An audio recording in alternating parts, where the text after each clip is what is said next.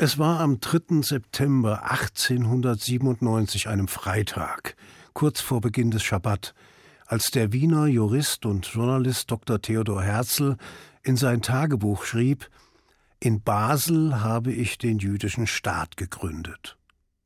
Vorausgegangen war der wenige Tage zuvor beendete erste zionistische Weltkongress, zu dem sich im Basler Stadtcasino rund 200 Delegierte aus 17 Staaten getroffen hatten, um den Grundstein für die Wiedergeburt des modernen Israel zu legen. Den letzten Anstoß dazu hatte Herzl ein Jahr zuvor mit der Veröffentlichung seines Buches Der Judenstaat gegeben.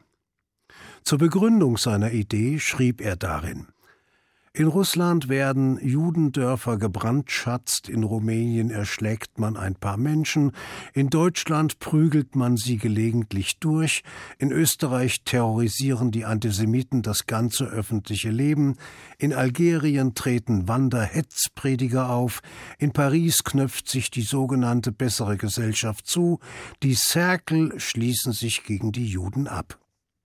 Für Herzl konnte es deshalb nur eine wirkliche Alternative geben, die Rückkehr in die alte, schon zu biblischen Zeiten verheißene Heimat. Seither sprach man vom jüdischen Staat, erträumt und herbeigesehnt von den Utopisten belächelt und als Illusion abgetan von den Skeptikern. Herzl aber ließ sich weder von ernst gemeinter Skepsis noch von der beißenden Kritik des gefürchteten jüdischen Fackelherausgebers Karl Kraus in Wien von seinem einmal eingeschlagenen Weg abbringen. Nur den ersten wichtigen politischen Schritt zur Realisierung seiner Idee hatte er schon nicht mehr erlebt.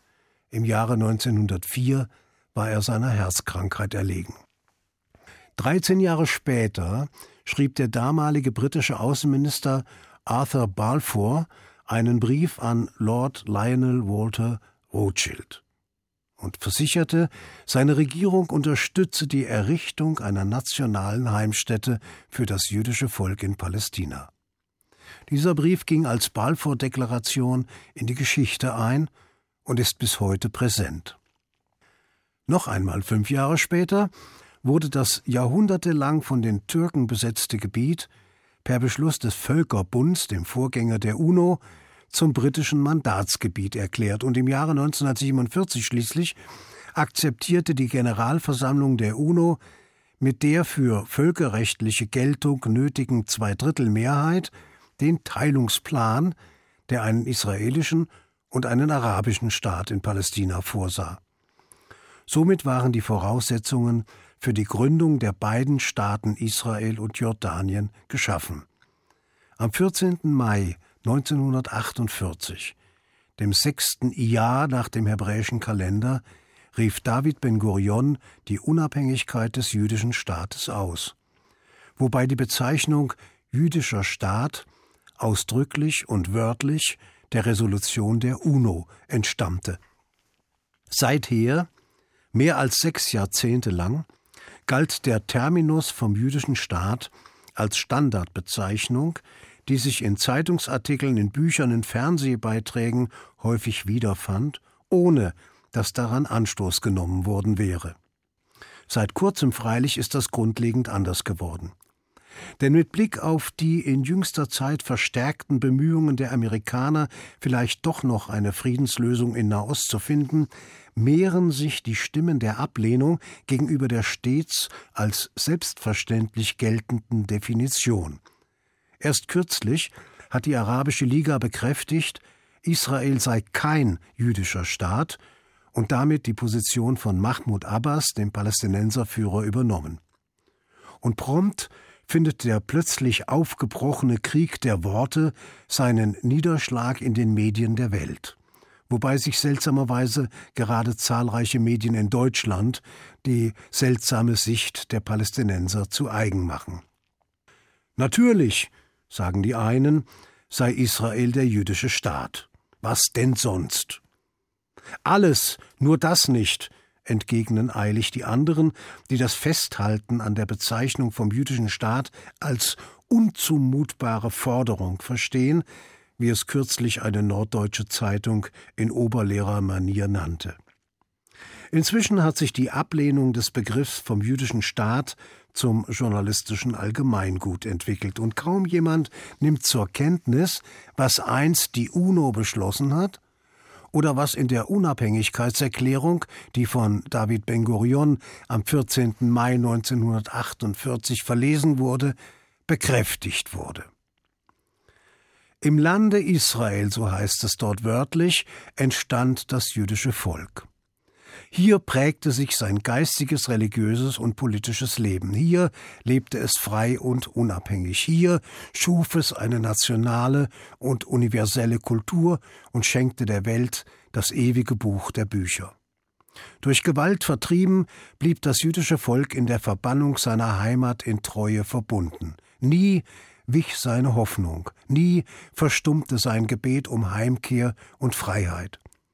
Die Katastrophe, die in unserer Zeit über das jüdische Volk hereinbrach und in Europa Millionen von Juden vernichtete, bewies unwiderleglich aufs neue, dass das Problem der jüdischen Heimatlosigkeit durch die Wiederherstellung des jüdischen Staates im Lande Israel gelöst werden muss, in einem Staat, dessen Pforten jedem Juden offenstehen und der dem jüdischen Volk den Rang einer gleichberechtigten Nation in der Völkerfamilie sichert. Wir bieten allen unseren Nachbarstaaten und ihren Völkern die Hand zum Frieden und guter Nachbarschaft und rufen zur Zusammenarbeit und gegenseitigen Hilfe mit dem selbstständigen jüdischen Volk in seiner Heimat auf. Der Staat Israel ist bereit, seinen Beitrag bei gemeinsamen Bemühungen um den Fortschritt des gesamten Nahen Ostens zu leisten. Gerade diese letzten beiden Sätze waren der Ausdruck einer tiefen und ernsten Hoffnung, dass es möglich sein würde, eine friedliche Koexistenz zu finden, ein funktionierendes Neben- und Miteinander. Doch die Hoffnung blieb ein Traum. Denn schon am Tag nach der Ausrufung der Unabhängigkeit fielen die Armeen mehrerer arabischer Länder über den ungeliebten kleinen Nachbarstaat her und begannen mit jener tödlichen Spirale, die bis heute noch kein Ende gefunden hat. Einzig Abdallah ibn Hussein, der einstige Emir und spätere König von Jordanien, war es gewesen, der als einziger arabischer Herrscher 1947 den Teilungsplan der UNO akzeptiert hatte. Und obwohl auch er sich mit seiner Armee am ersten Krieg gegen Israel beteiligt hatte, suchte er Möglichkeiten eines moderaten Nebeneinanders mit dem jüdischen Staat. Dafür freilich musste er einen hohen Preis zahlen. Denn am 20. Juli 1951 wurde er von einem palästinensischen Extremisten in der Jerusalemer Al-Aqsa-Moschee erschossen. Er erlitt das gleiche Schicksal, das 44 Jahre später den israelischen Premier und Friedensnobelpreisträger Yitzhak Rabin traf, der in Tel Aviv den Kugeln eines israelischen Extremisten zum Opfer fiel. Zwei einstige Feinde, die den Frieden gesucht und den Tod gefunden hatten. Ist ein hoffnungsloser Pessimist, wer diese Erfahrungen als symptomatisch empfindet?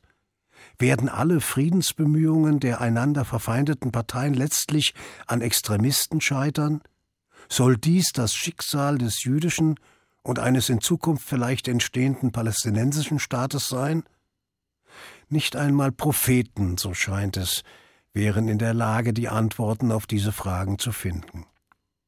So wird auch der 66. israelische Unabhängigkeitstag, der Yom Ha'atzmaut, der in diesem Jahr auf den 6. Mai fällt, ein Tag sein wie all die Jahre zuvor. Er wird nicht frei sein von Ansätzen der Hoffnung, doch er wird in realistischer Einschätzung der Verhältnisse vom wirklichen Friedensschluss noch weit entfernt sein so oder so.